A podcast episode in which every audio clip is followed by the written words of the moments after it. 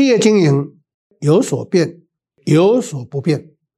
Hello，欢迎大家收听《经营难不难》这么一个 Podcast 的节目。那本节目主要分享是经营管理上的实务跟观点。本人历经四十多年来专业经理人的这个职业呢，就是希望透过实务的经验来提供企业经营的一些的看法跟做法。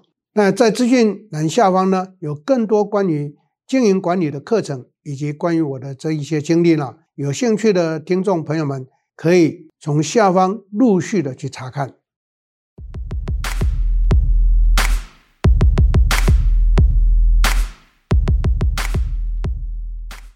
大家好，我是 Richard 陈宗贤，欢迎在座各位再一次收看我们 Podcast 的时间。今天非常高兴啊，有 Clear。我们公司的主管呢，跟我一起来进行我们的 podcast。我们欢迎 Claire。各位听众好，教授好，我是 Claire。那今天很荣幸又可以来跟教授做一些请益哦。那主要是二零二三年我们刚已经刚来到了嘛，可是我们其实企业面临了一个状况，就是。供需失调的一个状况，嗯哼，好，那现在很多产业它面临到它征才很困难，尤其是像在中大型企业，它的薪资、福利各方面条件都这个品牌名声都比中小企业来的有优势，嗯哼，像之前我们听到台积电不是在大举征才嘛，那个助理工程师，我这边听到的。那个年薪哦，大概都要都可以有七八十万，而且学历这些都要求不多。那最近一个新闻就是长荣海运的年终也来到四十五个月哦，就有人说那个这个钱就是早上打开眼睛，那个四十五个月的年终就打到打到脸上，就很开心哦。所以对于这个资源不足的中小企业，到底应该怎么办哦？那另外一个就是，其实台湾现在我们生育率是全全球最低了，人口整个负成长哦，生不如死。二零二五年的时候，我们就要进入一个高龄化、超高龄社会了，老年人的这个成占比已经超过两成。嗯，所以未来的这个劳动力该要怎么办呢？所以特别想要来跟教授做请益。那另外一个部分是一个是征才很难嘛，那另外一个也是留才很难哦。教授有说我们要成为。产业的前三大，那公司要一直往前进，同仁的这个能力也要跟着一起往前进。可是有的时候老板就会很担心啊，那我我这样子花了很多的力气、很多金钱培养的这个员工，是不是员工就会跑了？这个也是老板的一个担心。嗯嗯、对，所以今天想要来跟教授来做请益哦。那呃，首先想要问教授的就是，因为我们在一个公司里面，其实会分为执行团队。呃，经营管理团队跟决策团队在最上面，那中间的这一群经营管理团队到底要怎么样来做培训呢？我们培训的目的是为了什么？OK，很好的一个引言，一个起头。其实，当然最近很多很多的案例靠近年关嘛，嗯、那大家都很关心年终奖金啊，或者年薪可以拿多少啊。那台积电跟长荣海运的案例呢，其实是非常特殊的。嗯。啊，我们去看台面上经营的非常不错的，有哪一家公司可以发四十五个月的年终奖金，对，对不对？那是少之又少。好，那这一些少数的几家，是不是可以把全台湾所有的劳动力都吸收进去？当然不可能嘛，对不对？嗯、所以这个是一个，在座各位，我认为不需要去特别比较这一些，因为俗话说“人比人气死人”，你一比较的话，那就哎，人生无望了。导致我们身为一个中小企业的经营者，应该想的是，我如何善待我的员工，这个是关键。比如说，我在很多的课程，包括 CEO 班的课程，也都跟学员谈到这件事情。因为很多老板或者主管都会关心这个话题。那我的回应很简单，我说，只要你给的薪水是业界的中间值以上、中上水准的话，那这这个就一定可以找得到人，这是第一个前提。第二个前提，这么多年来我在当专业总经理这个过程上头，我找人都比一般的企业要容易。嗯，那这个关键在什么地方？就是因为我年薪十六个月起跳，年薪十六个月基本上就已经超越非常多的中小或者大型企业。嗯，好，那很多人就会很好奇的问我，十六个月是怎么算的？就是正常十二个月，再加端午一个月，中秋一个月，年终两个月。嗯。那这加起来就十六个月。那这十六个月是一个基本。如果公司在赚钱的话，那我们就会去加发一些。嗯哼。那在这样的条件之下，当然就可以比较容易找得到员工，因为现在的时代啊，在座各位老板或者是高阶主管朋友们，我们要小心一件事情：这个科技发展的时代，上班族很容易在网络上就可以搜寻到企业的风评。嗯。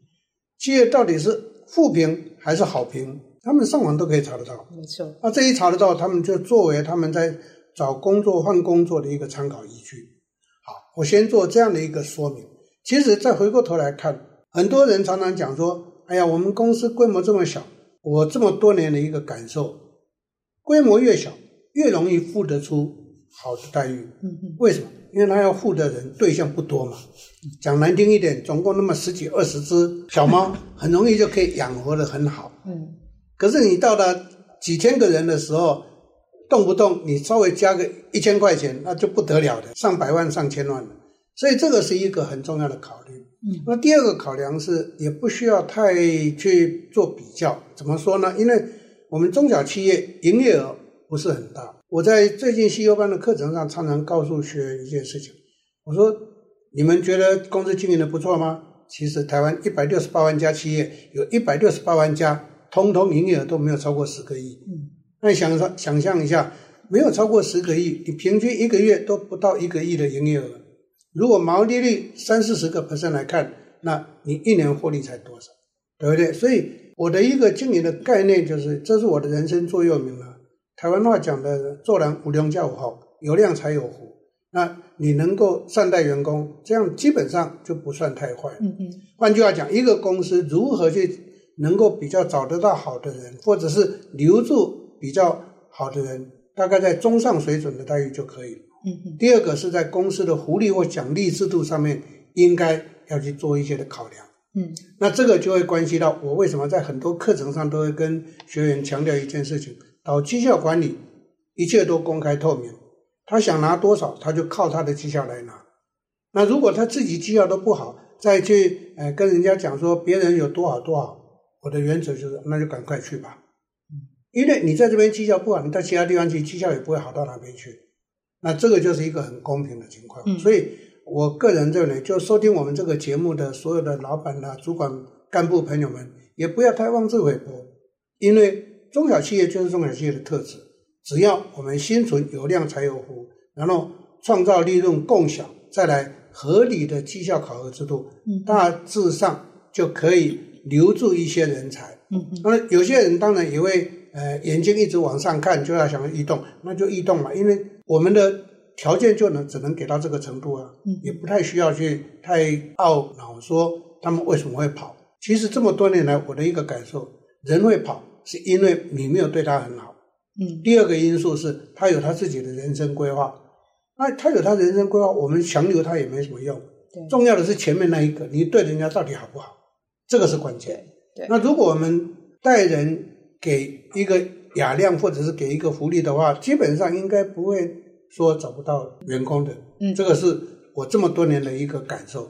有刚刚那个教授有提到那个在网络上的评价，这个这个真的是，尤其是现在的年轻人，不论是找工作的时候会写，或者他自己是前员工或现职员工，他们都会在上面写。所以我觉得企业这一块真的是要非常注意自己的形象。嗯哼，对。那教授，你会觉得我们今天要找这个经营管理团队啊，我们到底是直接找空降，借用别人的经验比较快？还是是我要慢慢的从基层这样子养养养，会不会来不及啊？OK，这个是一个很好的话题，就要看企业的规模。如果我们是一个新创的企业，在二十个人以下的，嗯，那我个人认为，在你的发展过程上头，因为都是新创，那新创在微型企业的时候，几乎老板呢一个人说了就算了，嗯，所以对于什么管理团队呢，不太需要。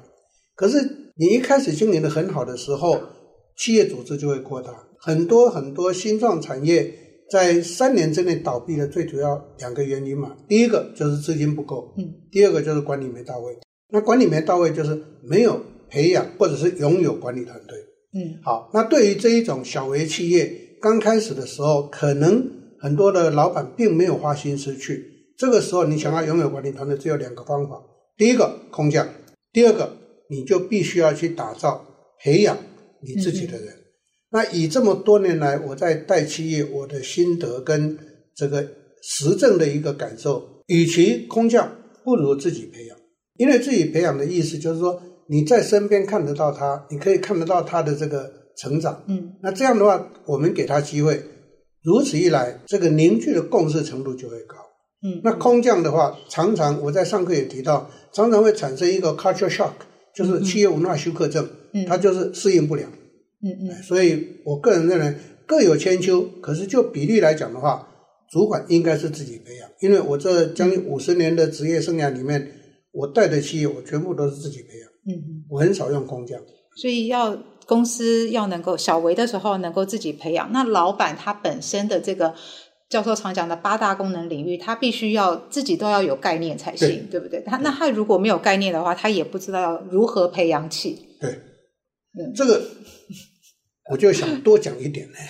第一个，所有的老板，我不是要大家来上我的课。为什么我会开 CEO 班？嗯，就是让老板。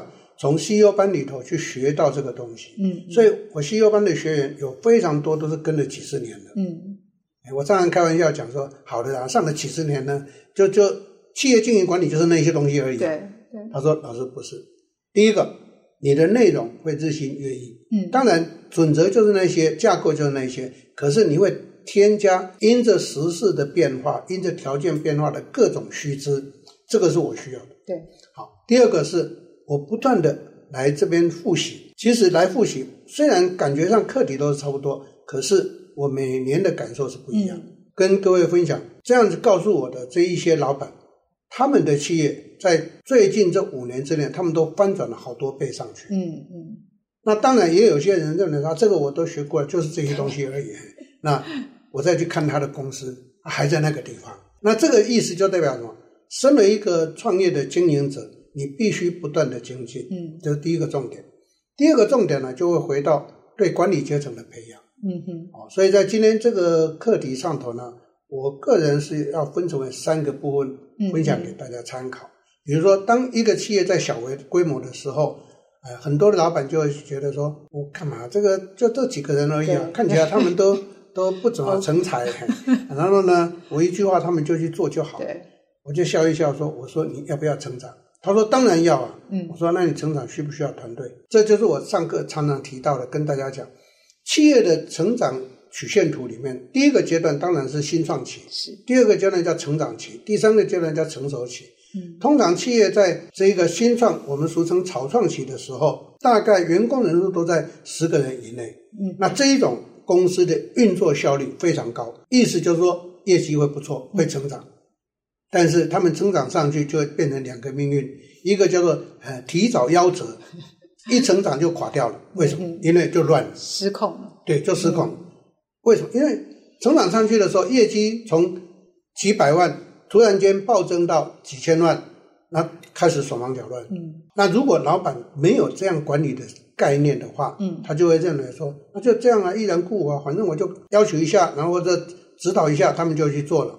他没有想到，第一个量不一样，对；第二个客户的应对不同了，对；第三个你自己本身在没有八大领域全部都具备到的话，你就会误判形势。嗯嗯。所以这个就是一个企业从 CEO 开始为什么要成长的原因。好，那第二个原因在草创期的时候，你快速上来，企业的组织规模就会加大。嗯。一加大的时候，就要从家长式的集权领导转变成为授权经营。嗯那授权经营就会开始把一些功能领域做区分，这个时候我们俗称的基层主管就需要了。嗯嗯，所谓的基层主管的意思就是说，客级主管呢、啊，对于公司的一些基本的功能就要稍微做一个划分。那我通常在这个曲线图上面，在这个阶段我就会画出来四大功能，嗯，就是销售、生产、管理跟技术，这四大功能就会开始有四大功能的基本主管。他可能一个人带三个人，嗯，大概这样的一个情况，通常企业就会在三十个人以下，就这样的一个运作。那这样运作，如果如果在这个过程上头，我们对于管理阶层有好好的去培养训练的话，那这个组织就会非常的稳健上去。嗯，可是有很多的第一个，企业的老板不愿意投资；第二个，他的人员没有，他不愿意投资的原因就是说啊，这个没什么，我公司小小规模，讲一下就可以了。第二个是他嫌弃他的部署，他就觉得说，我干嘛看起来没有一个成才的，那我就浪费我的时间跟金钱去训练。我常常提醒这些老板，我说你不能够去，呃，嫌弃这些人。你要想想看，当年这些人是谁考进来的？嗯，是你找进来的，你怎么可以把他找进来之后，把人家用了过之后就嫌弃人家？这个根本就心态上的都不对。嗯嗯，那他们就会说，那为什么？我说第一个，他们为什么会不够？因为你就把它挤牙膏，一直把它挤挤挤，挤完了以后就丢掉了。嗯，那用人在这个时代，劳动市场已经逆转了。嗯，劳动力的供给面低于需求面，你再挤牙膏挤挤看。对，你能够丢掉，还有谁可以用？那要不然被你丢掉的人，在网络上就跟你互评一下，你就更少人来。所以我的建议是在这个阶段，应该对于基层人员，嗯，表现还不错的，第二个有意愿的，那公司就应该要花时间去栽培他。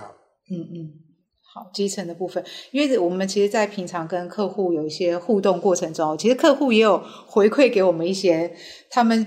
没有很想要培训的理由，我这边也跟教授那个来分享一下。嗯、刚刚您提到的，比如说我现在公司规模很小，我眼睛看过去这几只小猫，我就知道他们在干什么，所以我都是用人质的方式在交办他们，所以他们就是只是做事情而已，就觉得诶没有需要培训，因为目前这样就很好了。然后再来就是您刚刚提到的，呃，嫌弃我现在这些员工，对，对，就觉得哦，他们我都不值得我来。花这个钱或用这个时间来做栽培。嗯哼。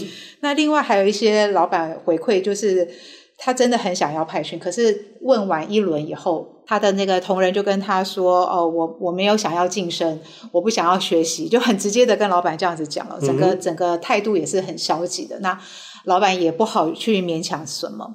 然后也有也有老板回馈说，哦，我们现在有很多会议，很多专案啊，嗯、然后主管们都还要出差，还要执行啊，这个上课真很难，没有办法。啊比如说有些我们课程在周末或晚上的，那他们时间上面就会很困难。嗯、那呃，还有一个，因为我们现在联盛这边有认证嘛，主管培训认证机制，嗯、那认证里面就会有一些作业啊、测验啊、这个成果发表等等，所以一听到认证。这些主管们又开始哇，我压力好大了！我都这把年纪了，工作有这个资历了，我还要来，我还要写作业，我还要考试哦，这个这个压力就很大，就开始有退缩。所以还有一部分是告诉老板说，我不想要做管理职，嗯哼，我想要在我的这个专业值上面继续深耕。嗯、哼对，所以这个大概就是我们常常遇到的这个老板们不想要做派训或没有办法做派训的。这个理由，那这么多的理由，教授有没有给他们一些解方呢？OK，其实这个是全台湾所有企业共同面对到的一些现象。嗯、那我有三个建议提供给大家参考。第一个，很多的老板跟主管问我说：“老师，我怎么会知道我的团队哪些人可堪造就，哪些人不可堪造就？”嗯、我说很简单，派训就可以知道。嗯，他说什么意思？我就是安排派外训。嗯，如果你的团队有有些人跟你讲说。啊，这个我这个忙了，那个怎么样怎么样，或者是什么没兴趣啊，或者这样，那就放弃吧。嗯，好，那放弃的意思不是不要用它，可能它虽然无法成为将才，可是它还可以成为服从性很高的听命行事的人。嗯，一个企业不能没有这种人。对，如果大家都成才的话，那企业哪有什么兵啊？全全部都是将的，对不对？所以这个时候总是会有一些兵。好，那这个就很清楚跟他讲。你不想再成长，我也不会勉强你。嗯嗯、但是我公司要付钱栽培你，是你放弃的哦，嗯、你不要怪我。将来我升迁别人，你不要怪我，为什么别人有机会你没机会？嗯嗯、但是他在他本份工作上头，我照样会调他薪水。嗯嗯、这个就是在人力资源学上我们要搞清楚的。所谓的升迁，大家都以为升主管叫升迁，这是一个非常错误的观念。嗯、升迁是他在他的本份工作里头不断的精进上去，所以这个部分就有一些。应该说职称上头的转变。嗯嗯，一个人进来，我只是举例，进来当助理办事员，他就升办事员，嗯，他就升主办员，他就升专员，嗯，他就升管理师，这样子就叫做升迁。嗯，所以升迁的时候，他的薪水就会加上去，这个他的基本薪水。可是主管是去兼，嗯，兼任的时候他就会有主管加薪。万一有一天他想我再不想当主管了，他主管加薪拿掉，他在这个本分本薪上头还是会高的。嗯嗯，这个在台湾有非常多的企业都是走这个模式。是在这种情形之下，常常在一个部门里头，部署的薪水是高过主管的。嗯嗯，第一个他可能年资深，年资第二个他可能专业强。嗯，那但是他就是第一个不想当主管，第二他真的不是当主管的样子。嗯嗯，可能大家会好奇说，什么叫做主管的样子？主管要有牺牲奉献，你你必须要放下自己，要无私，要能够分享，嗯，要能够对你的团队去关怀，嗯。可是有些人就是独善其身，他就天生不适合当主管。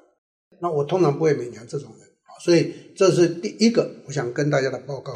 第二个报告就是，我们应该从派训过程上，就让这一些可栽培的人呢，感受到我们会在他们身上重点。嗯打造跟培养是，那这样一来的话，就会带出来企业的学习跟成长精进的风气。否则的话，大家就会推诿嘛，都不想去扛责任了。嗯嗯。所以这是第二个情况，创造这个更好的机会给大家。嗯嗯。第三个情况就是，当我们培育完了以后，在公司里头就会建立这么样的一个，应该说内规，愿意上来的，那再加上经过打造之后。其实他就会更上一层楼，对，在公司里头的发展就会不错。嗯嗯，所以用这个方式来对所有的企业来讲，应该会是一个比较有系统、有制度跟有一个轨迹可依循。嗯，那就不会说他到底要还是不要，我觉得怎么样很麻烦，不需要这有这种烦恼。对，我记得教授有说过，培训这件事情就是一个照妖镜。对。对，然后一问下去，那我问一个极端的，如果一问下去，全公司一片安静，嗯、这个时候老板该怎么办？哦，OK，呃，我带的企业是不会有，嗯，没有过，真的，七十一家企业没有过这种现象。可是我辅导的企业有这种现象，嗯，那有趣的哦，有这种现象的企业都是怎么样？